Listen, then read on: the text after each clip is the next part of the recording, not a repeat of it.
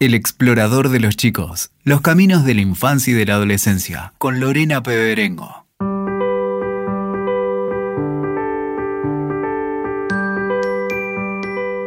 Muy bienvenidos al episodio 17 del explorador de los chicos. Soy Lorena Peberengo y hoy los invito a explorar la importancia de la educación sexual integral. Antes de comenzar, los invitamos a sumarse a este ciclo y compartirnos sus ideas de próximos temas que les interese exploremos. Pueden enviarnos un mail a elexploradordeloschicos.com. También pueden contactarnos por Instagram. Allí nos encuentran como Explorador de los Chicos y Explorador-Cultural. Respetar la diversidad, promover el cuidado del cuerpo y la salud y valorar la expresión de la afectividad es la propuesta de la ESI, el Programa Nacional de Educación Sexual Integral. La Ley 26.150 de Educación Sexual Integral es un derecho de las infancias y adolescencias, ya que promueve conocimientos científicos y socialmente significativos, entre otras acciones lleva 14 años de sancionada y todavía se encuentra en discusión en algunos ámbitos conservadores. ¿Por qué es importante hablar de sexualidad integral? Navegaremos en busca de respuestas. ¿Nos acompañás? El invitado de este episodio es Leandro Kahn, apasionado divulgador de la educación sexual integral, quien asegura que los adolescentes no necesitan de la ESI para tener relaciones sexuales.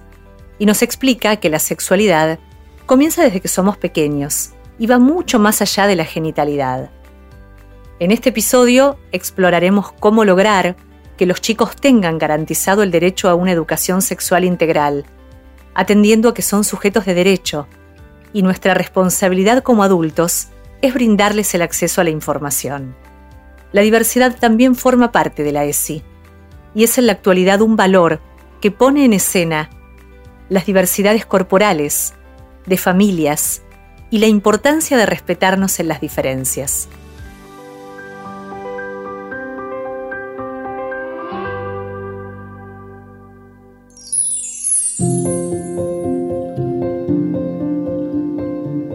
Leandro Kahn es director ejecutivo de Fundación Huésped, politólogo y magíster en Administración y Políticas Públicas.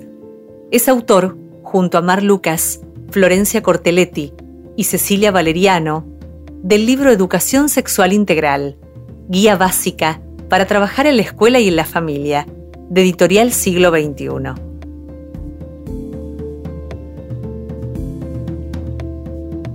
Leandro Can, muy bienvenido al Explorador de los Chicos. Muchas gracias por la invitación. Es un gusto recibirte aquí. ¿De qué manera se despierta tu interés por difundir la importancia de la sexualidad integral y responsable que te ha conducido a escribir un libro para escuelas y familias y a ser referente a la hora de invitar a reflexionar sobre este tema? Bueno, nosotros desde Fundación Huésped hace muchos años venimos trabajando en ámbitos educativos, sobre todo con la temática del VIH. Eh, para nosotros el VIH muchas veces era una puerta de entrada interesante para hablar de otras cuestiones vinculadas a la sexualidad. Claramente el VIH es una infección de transmisión sexual, por lo tanto tiene que ver eh, con todo aquello que rodea eh, a la sexualidad y entonces en realidad nuestra llegada a la educación sexual tuvo que ver con ese, con ese camino recorrido. Y lo que veíamos a partir de empezar a trabajar la educación sexual eh, es que venir del VIH habría porque entraba desde un punto de vista más biologicista, por lo menos para la mirada eh, más estándar, ¿no? Porque veníamos a hablar de la prevención de una infección de transmisión sexual. Entonces, eso tiene todo que ver con la educación sexual. Claro, nosotros obviamente entendemos que la educación sexual es muchísimo más que la prevención de infecciones, de embarazos no intencionales, que tiene que ver con, con la perspectiva de género, con la diversidad, con el cuidado del propio cuerpo, etc. Eh, y desde ese lugar eh, empezamos a reflexionar eh, más allá del trabajo cotidiano, sobre todo fuertemente cuando fue en 2018 la discusión por la, primera discusión, la primera discusión para hablar bien, sobre la ley de interrupción voluntaria del embarazo, donde aquellos sectores que se oponían a la ley planteaban que en cambio había que reforzar la ESI. Nosotros decíamos, ojo, porque la ESI en ese momento ya tenía 12 eh, años, ahora tiene 14, el año que viene le hacemos la fiesta de 15, la ley de, de 2006, pero además, cuidado, porque los sectores que hoy se están oponiendo a la ley de interrupción voluntaria del embarazo son los mismos que se opusieron muy parecidos a los que se opusieron a la ley de identidad de género, a la ley de matrimonio igualitario, a la ley de salud sexual y reproductiva y procreación responsable y también a la ley de ESI. Pero bueno, vamos con la ESI porque no es eh, en contra, digamos, no es o ESI o ley de, interrupción voluntaria del embarazo. Son, son las dos cosas. Bueno, obviamente en cuanto la ley de, de aborto se rechazó en el Senado, el embate empezó sobre la ESI. Y ahí este, empecé por, primero por invitación de la revista Anfibia a reflexionar un poco de, a mí estaba empezando a pasar de gente querida y, que, sé que, que, apoya, digamos, que está de acuerdo con la educación sexual, que empezaba a tener dudas, ¿no? Genuinas, eh, de, bueno, es verdad que la ESI plantea estas cosas, y en general a la ESI siempre se la ataca por lo que la ESI no es. Entonces, este, ahí salió como una especie de, decálogo, aunque no eran 10, pero no, digamos, una serie de recomendaciones para defender la ESI en asados. Eh, y a partir de ahí, desde la editorial Siglo XXI nos, nos pidieron, me pidieron, bueno, yo, esto es un trabajo colectivo con, con otras personas de la fundación, un libro sobre ESI. Y ahí se inició un nuevo proceso y muy interesante que fue tratar de sacarnos nuestras propias convicciones, ¿no? Y dejar de, digamos, no hacer un libro tribuneado o para la tribuna, dando por entendido que todos este, opinamos lo mismo, sino tratar de bajar muy a tierra por qué creemos que la ESI es un gran constructor de ciudadanía eh, y por qué em, entonces es importante dar las discusiones e inclusive generarle un, lugar, digamos, darle el lugar que la ley ya le marca, pero que a veces nosotros en, parecía, nosotros digo los que defendemos la, educación sexual, no se lo otorgábamos a las familias en este proceso, ¿no? Y entonces romper con esa idea de que uno como familia tiene que dejar al hijo en la escuela, al hijo, a la hija en la escuela, y que sea lo que sea porque la escuela sabe. Bueno, sí, la escuela sabe, la escuela es el lugar, pero las familias somos parte de la comunidad educativa y como tal de las respuestas, ¿no? Hace 14 años, señalabas, se sancionaba la ley de educación sexual integral y todavía se encuentra en discusión en ciertos círculos conservadores, en los que maestros y directores muestran resistencia a navegar en ella e implementarla, mientras que otras escuelas, por el contrario, han comenzado a articular los contenidos de la ESI en el cruce con otras materias. ¿Qué diagnóstico de situación haces de su implementación en las escuelas argentinas en la actualidad? Es muy dispar como, como es la, educación en Argentina, ¿no? Yo diría, a ver, dos o tres cosas. Por un lado, me parece que es importante que se entienda que la integralidad de la educación sexual tiene dos aspectos. Por un lado, o tres, ¿no? Cruza todos los niveles educativos, cruza todas las asignaturas y cruza toda la comunidad educativa. Y esto es importante porque claramente en biología se puede explicar el uso de preservativo, la prevención de, la, de, transmisión de, infecciones de transmisión sexual eh, o embarazos no planificados.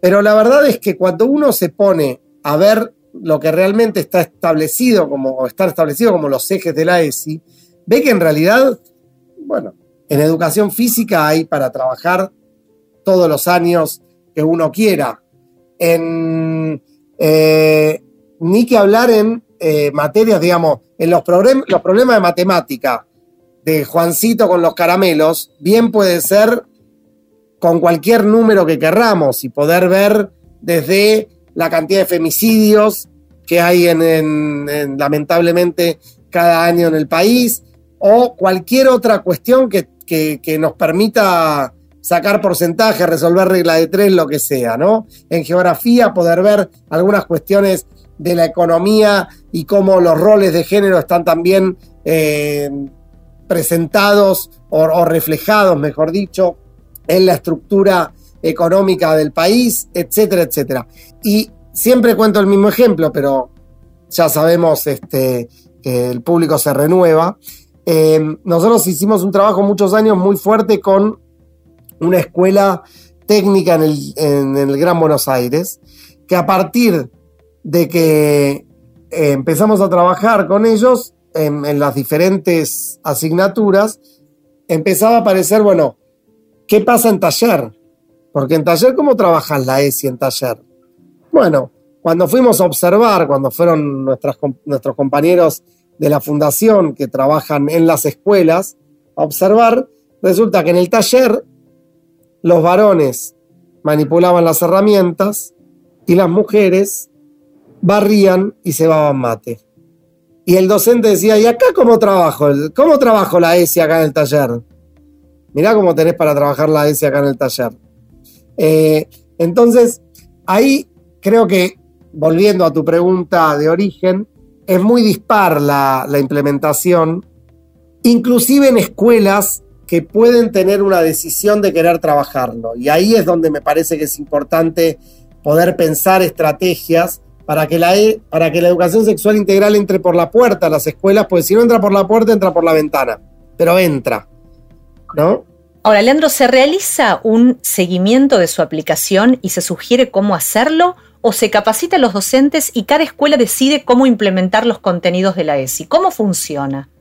Bueno, lamentablemente más como lo segundo que como lo primero, ¿no? Eh, es decir, los docentes y las docentes son eh, aliadas y aliados fundamentales para poder trabajar la ESI en las escuelas, pero no puede terminar ahí, porque si uno trabaja con docentes y hay una, un, contenido curricular trabajado en el aula que hable sobre, por ejemplo, los roles de género, y se sale e, ese mismo grupo, termina, suena el timbre, sale al recreo, y en el recreo el patio es de los varones para jugar al fútbol y las mujeres se quedan al costado. en el kiosco hay escenas de, violencia o de acoso o de lo que sea y el, y el kiosquero que es parte de la comunidad educativa no tiene ninguna herramienta. Si hay escenas eventualmente por ahí de violencia, eh, y la portera no tiene ningún tipo de conocimiento. Si hay, eh, por ejemplo, eh, algunas alumnos o alumnas haciendo su transición de género y entonces eligiendo utilizar un baño diferente, pero, pero el personal no docente, los auxiliares a cargo de los baños no están sensibilizados, importa poco lo que pasó en esos 40 minutos o en esos 80 minutos de situación áulica. Entonces, en ese sentido es importante entender esta integralidad también, ¿no? Y, la verdad, eh, y yo siempre doy el mismo ejemplo, digamos, este, yo era de los que decía que a mí como padre las escuelas, no me las escuelas de mis hijos no me preguntan cómo enseñar matemáticas, si con el método francés o el método alemán, entonces ¿por qué me tendrían que enseñar cómo, que preguntar cómo estudiar ESI? Y la verdad es que es verdad, pero eso no quiere decir que las familias tengamos que estar totalmente afuera de lo que tiene que ver con la forma en que las escuelas encaran estos temas que la verdad que trabajan. La sexualidad que es un tema tabú desde siempre y entonces, eh, qué mejor que hacerlo de frente a, a toda la comunidad educativa, ¿no? Bueno, ¿cuáles son entonces los obstáculos que podrías definir con los que se encuentran las escuelas para implementarla? Porque al escucharte pienso en muchos docentes que tienen el desafío de dar ESI y no han recibido educación sexual integral en su escuela y forman parte de una generación entre la que me incluyo, en la que de ese tema no se hablaba y los prejuicios pueden aparecer al momento de transmitir la información. Obvio, por supuesto. Nosotros, yo tengo 44 años, a mí mi, lo más parecido, bueno, en la escuela primaria vinieron una vez a explicarle a las chicas cómo usar toallitas femeninas, pero nosotros no fuimos a jugar al fútbol, porque para qué vamos a escuchar eso. Eh, y después, poco más. Ahora, es importante que las dudas que podamos tener los adultos, y esto también aplica para, para los padres y las madres, ¿no? El hecho de no tener todas las respuestas no puede cercenar el derecho de chicas y chicos de poder hacer todas las preguntas y de hacernos todas las preguntas. Digo, esta situación del docente sabiendo todo no existe en ningún tema, ¿no? Lo que pasa es que la forma en la que podamos reaccionar a ese conocimiento parcial o inclusive en algunas cosas en la que las chicas y los chicos puedan saber más que nosotros en tanto adultos, docentes, es todo un aprendizaje en la forma en la que nos relacionamos unos con otros. Pero nada de esto puede implicar cualquier, ningún prejuicio de un adulto puede implicar cercenar el derecho de una niña, un niño o un adolescente, ¿no? ¿Y esos son los obstáculos, crees, con los que se encuentran los, los docentes hoy? ¿No tener respuesta a todas las inquietudes que pueden surgir? Esos son parte de los obstáculos. Me parece que otro obstáculo es un temor a las familias en algún caso fundado y en otro infundado, de, como, como si tuvieran que autorizar cualquier este, contenido que se trabaje. Hay una decisión a veces, y se entiende en el marco de, toda la, complejidad de sostener una, institución educativa eh, con, familias, con, con la diversidad, etcétera, se busca tratar de que los problemas sean los menores posibles y entonces se piensa que no tratando abiertamente los temas de educación sexual integral nos evitamos algunos problemas. Pero lo que pasa es que se da educación sexual con lo que se dice, con lo que se hace y también con lo que se calla. Entonces nosotros en el libro, una de las cuestiones, hay dos capítulos donde recorremos, por un lado, algunas experiencias de cómo las escuelas pueden trabajar temas vinculados a educación sexual, y otras escuelas de cómo tuvieron que trabajar, y otro capítulo de cómo escuelas tuvieron que trabajar a partir de que les entró por la ventana la ESI. Entonces, hay una sensación a veces de que si no se habla de educación sexual integral, no va a haber temas vinculados a diversidad, de a diversidad, a género, a violencias, a cuestiones de embarazos no intencionales, a situaciones de abuso, a situaciones de infección de transmisión sexual. Si así fuera, todos estos temas no tendrían que estar presentes en la sociedad, salvo en las escuelas que trabajaron la ESI correctamente desde hace apenas 14 años. Y sabemos que existen desde muchísimo antes. Las chicas y los chicos en la escuela secundaria no necesitan la ESI para tener relaciones sexuales, la tienen igual. Ahora, si esas relaciones sexuales son placenteras, seguras, consensuadas, bueno, ahí la ESI tiene un rol para jugar. Pero no es que los chicos tienen la teoría a la mañana y salen a la práctica a la tarde.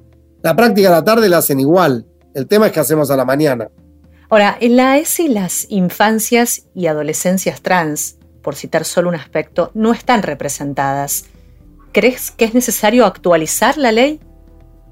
Sin duda, sin duda. Y básicamente el proyecto que perdió Estado parlamentario, que se había presentado en 2018, tenía justamente ese objetivo, eh, un poco mencionar en la ESI todas las leyes, todo, las varias leyes que, que, eh, que, mejoran el acceso a derechos posteriores a la ley de 2006, entre ellas la ley de identidad de género.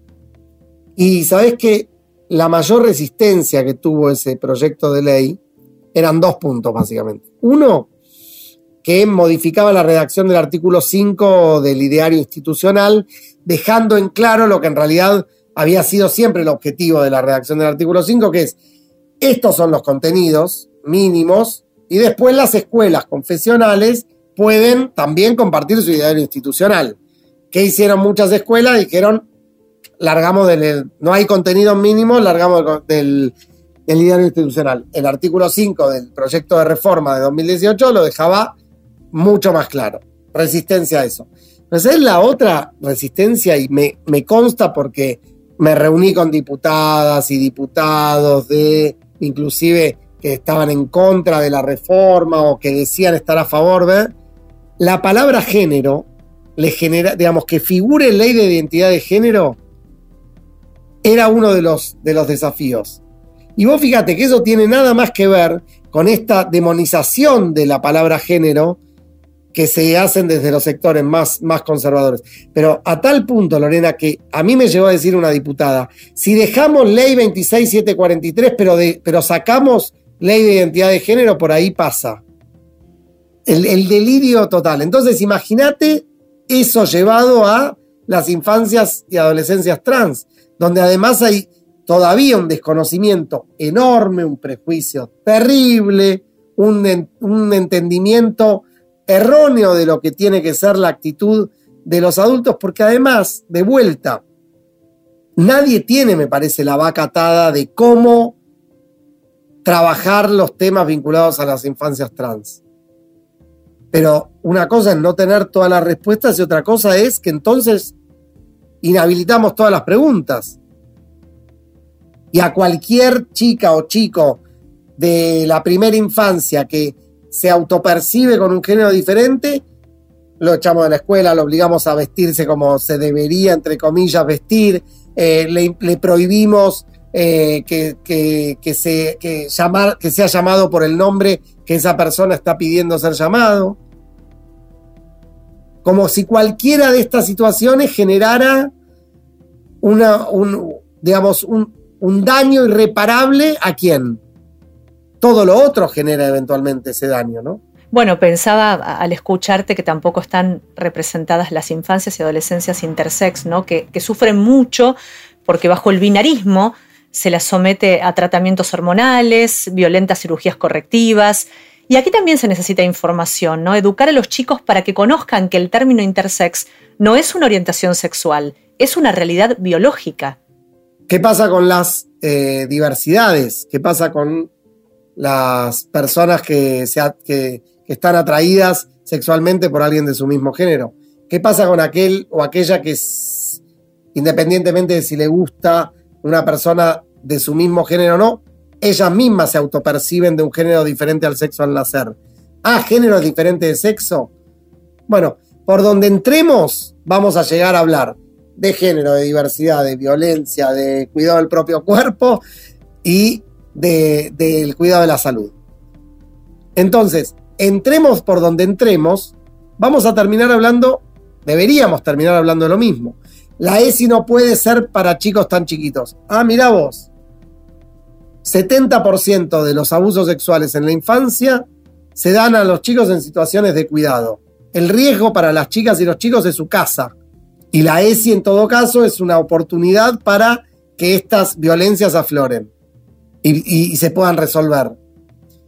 E inclusive en los temas discordantes en cuanto a lo que uno, lo que los diferentes chicas y chicos traen desde su casa, qué mejor lugar que la escuela para ponerlo en discusión, para poder ver en qué se acuerda a, partir del disenso y en todo caso, aún, aún en aquellos disensos insalvables, qué actitud tomamos frente al otro. Porque a mí me gusta plantear algo que tiene que ver con que la ESI en realidad se explica muy fácil si uno logra ponerse en el lugar del otro.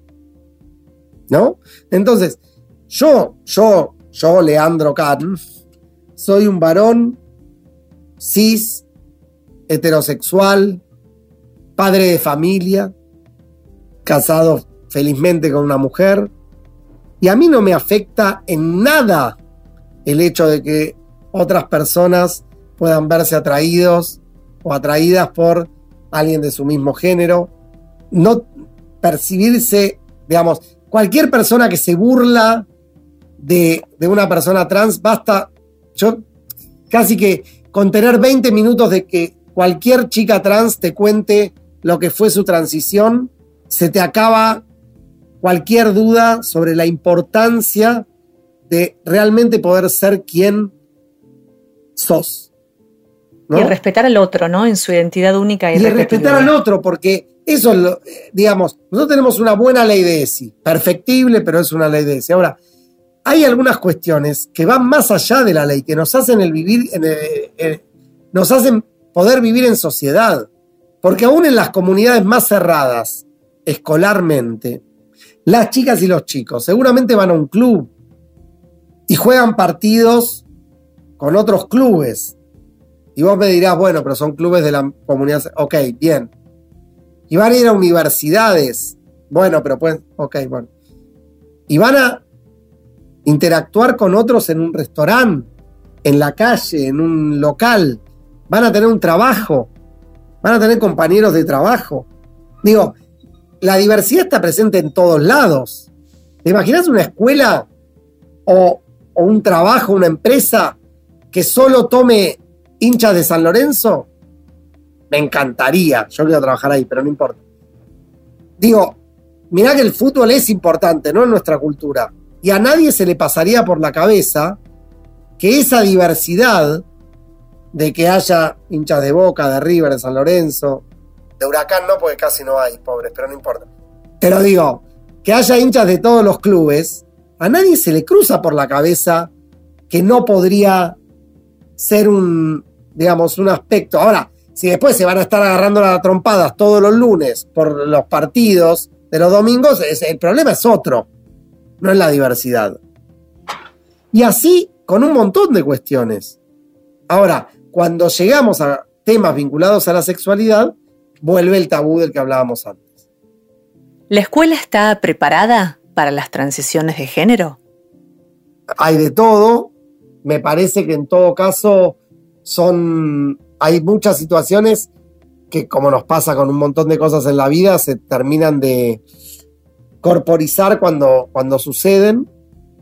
Eh, y me parece que en ese sentido es importante que desde el Estado, tanto los estados provinciales como el Estado nacional, haya herramientas para, para ayudar a las escuelas con esto. Digo, no es un tema, nadie, digo, nadie dice que eh, se resuelve de la noche a la mañana y que es fácil. Nos pasa muchas veces en el trabajo con empresas, el solo hecho de cambiar el legajo, el género en el legajo de una persona, involucra una cantidad de actores y actrices en una empresa que uno no, no se imagina. Y en la escuela lo mismo. Ahora, ¿cuál es la opción a eso? Porque cuando nosotros vemos la bajísima terminalidad educativa de las personas trans, ¿qué es? Porque ser trans te, te agarra el gen vago que quiere dejar la escuela? No. Es porque se ve exacerbadísima esta situación en donde no tenés espacio seguro. Tu casa no es un espacio seguro, la escuela no es un espacio seguro, y entonces el espacio no seguro, pero el único espacio posible es la calle. Y muchas veces la calle lejos de donde está tu escuela, donde está tu familia, donde están tus amigos. Y así tenemos la vulnerabilidad exacerbada en esa población. ¿Y cómo encontrás a esta generación de adolescentes en lo que hace al respeto por el otro, al respeto a la diversidad? Bueno, yo tiendo a creer que mañana es mejor siempre, ¿no?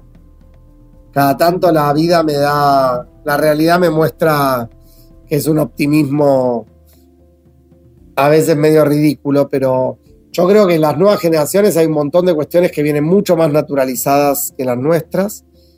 Me preocupa, sí, un aspecto todavía poco discutido, pero me parece, toda la cultura de la cancelación me parece compleja. Y me parece compleja porque creo que los varones adolescentes de hoy no son responsables de las inequidades de género de, las generaciones anteriores y que volviendo al ejemplo, con todos los peros del mundo y todas las diferencias del mundo, que hablaba recién de la población trans, no tenemos que hacer que el único lugar seguro para un varón adolescente heterosexual hoy sea un espacio de otros varones adolescentes heterosexuales como único refugio para poder sentirse seguros me parece que esta, esta cosa de, de que los, muchas veces los varones se sientan solamente seguros cuando están con otros varones es, es difícil, es complejo. Y recontra entiendo ¿eh? el, el por qué las chicas muchas veces lo plantean así. Solo digo, problematicémoslo. Lo mismo que, la, lo mismo que el escrache, lo mismo que la cancelación. Problematicémoslo, discutámoslo, encontremos formas de, de crear, de, vivir realmente en una sociedad sin violencia, sin opresión, sin desigualdades de género, por supuesto. ¿Y qué has aprendido de, los chicos en estos años de dar tantas charlas en escuelas? ¿Qué te enseñan los chicos? Bueno, yo no soy el que más charlas da en escuelas, ¿eh? no quiero este, el equipo de, la, Fundación Huésped que trabaja en escuelas es, este, es mucho más, tiene mucho más terreno. Pero, pero sí, digamos, de, distintas actividades, te diría esto, está mucho más naturalizado un montón de cuestiones que tienen que ver con, con el lugar del otro, ¿no? Con poder ponerse en el lugar del otro. Me parece que a partir de poder ponerse en el lugar del otro se resuelven una parva de problemas fuertes, ¿no? Sobre todo en esta situación que me parece que está más clara de que los derechos no son una torta, donde si yo me como una porción queda una torta menos, una porción menos para el resto. ¿No? Y me parece que eso es algo que viene más, más, más dado, más natural, y sobre lo que sin embargo me parece que es importante seguir trabajando, porque yo creo que una buena implementación de, los contenidos que tienen que ver con la educación sexual integral realmente construye mejor ciudadanía y eso también tiene beneficios para los temas menos vinculados por ahí a la sexualidad, ¿no? Si tuvieras que hablarles a los padres que tienen inquietudes en relación a la ESI, ¿qué les dirías? Que compren el libro, ¿no? Eh, no, creo que, hay que animarse a no tener todas las respuestas. De verdad que si uno se planta desde ahí, todos creo que los que somos madres, padres, tuvimos alguna situación donde nos descolocaron las preguntas de nuestros hijos, donde tuvimos dudas, donde genuinamente siempre queremos que, que, a ellos les pase lo mejor en lo que nosotros entendemos en ese momento que es lo mejor. Y el hecho de poder Digo, y esto es visceral, no es racional. Ahora, lo que sí puede ser más racional es por lo menos saber que quizás eso que nosotros creemos que es lo mejor en ese momento es lo que nosotros creemos. Y poder en todo caso abrirse a las preguntas, las dudas, las inquietudes, a compartir esos momentos con nuestras hijas y nuestros hijos. Es más fácil decirlo que hacerlo, pero por lo menos a partir de decirlo y de, vuelta como lo que decíamos antes, poder problematizarlo y, aceptar que uno no tiene todas las respuestas es un paso enorme. Después se va a ir viendo cómo se va construyendo, ¿no? ¿Por qué finalmente es importante hablar de sexualidad integral? Porque se habla hablando y se habla callando, entonces mejor hablar hablando. ¿E imaginás la puesta en práctica de la ESI en la próxima década? ¿Visibilizás ese escenario? Sí, ¿Cómo será? Como, digamos, con las dificultades del caso, pero como viene siendo, en un camino en donde las nuevas generaciones también de docentes y de, la sociedad en general está más abierta a hablar de los temas de sexualidad y con un rol indelegable del Estado, tanto a nivel provincial como nacional, para que eso, que es un derecho de las y los estudiantes, esté presente en las escuelas. ¿Qué desafíos tenés en lo personal después de tantos años de trabajar para invitar a entender la importancia de, hablar de la sexualidad integral? Múltiples, eh, pero me parece que tratar de contribuir o digamos, con un pequeñísimo aporte a construir una sociedad que valore la diversidad me parece que valorar la diversidad, eh, construir políticas basadas en la evidencia, poder ponerse en el lugar del otro, poder garantizar el acceso a derechos. Hay un montón, ¿eh? falta muchísimo.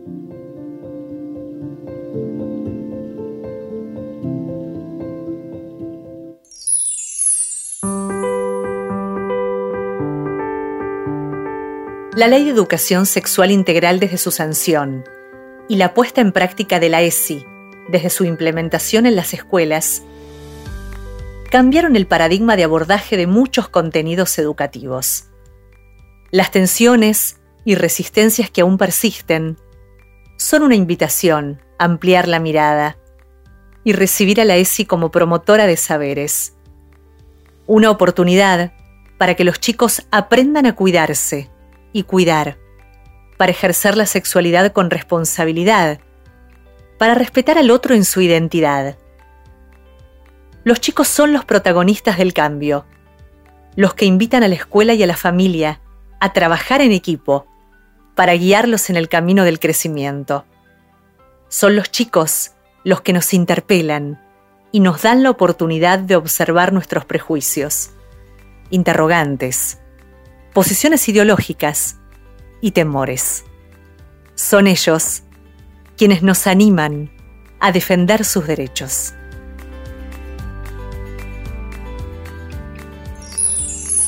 Muchas gracias, Leandro, por acompañarnos en este episodio y compartirnos tus conocimientos. Nos has invitado a reflexionar acerca de la importancia de acompañar a los chicos en este tiempo tan interesante que se les presenta con una ley que les acerca a herramientas para cuidarse, cuidar al otro y respetarse en la diversidad, en la singularidad que nos define a cada uno. Bueno, muchas gracias a vos por la invitación y por haberme eh, invitado a reflexionar porque no tenemos todas las respuestas y, está bueno a veces hacerse nuevas preguntas.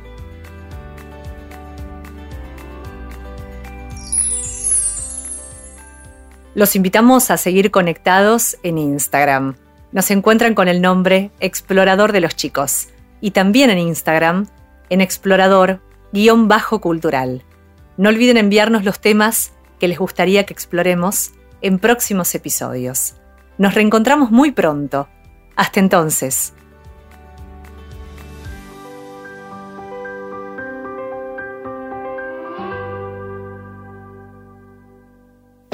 Escuchaste El explorador de los chicos. WeToker. Sumamos las partes.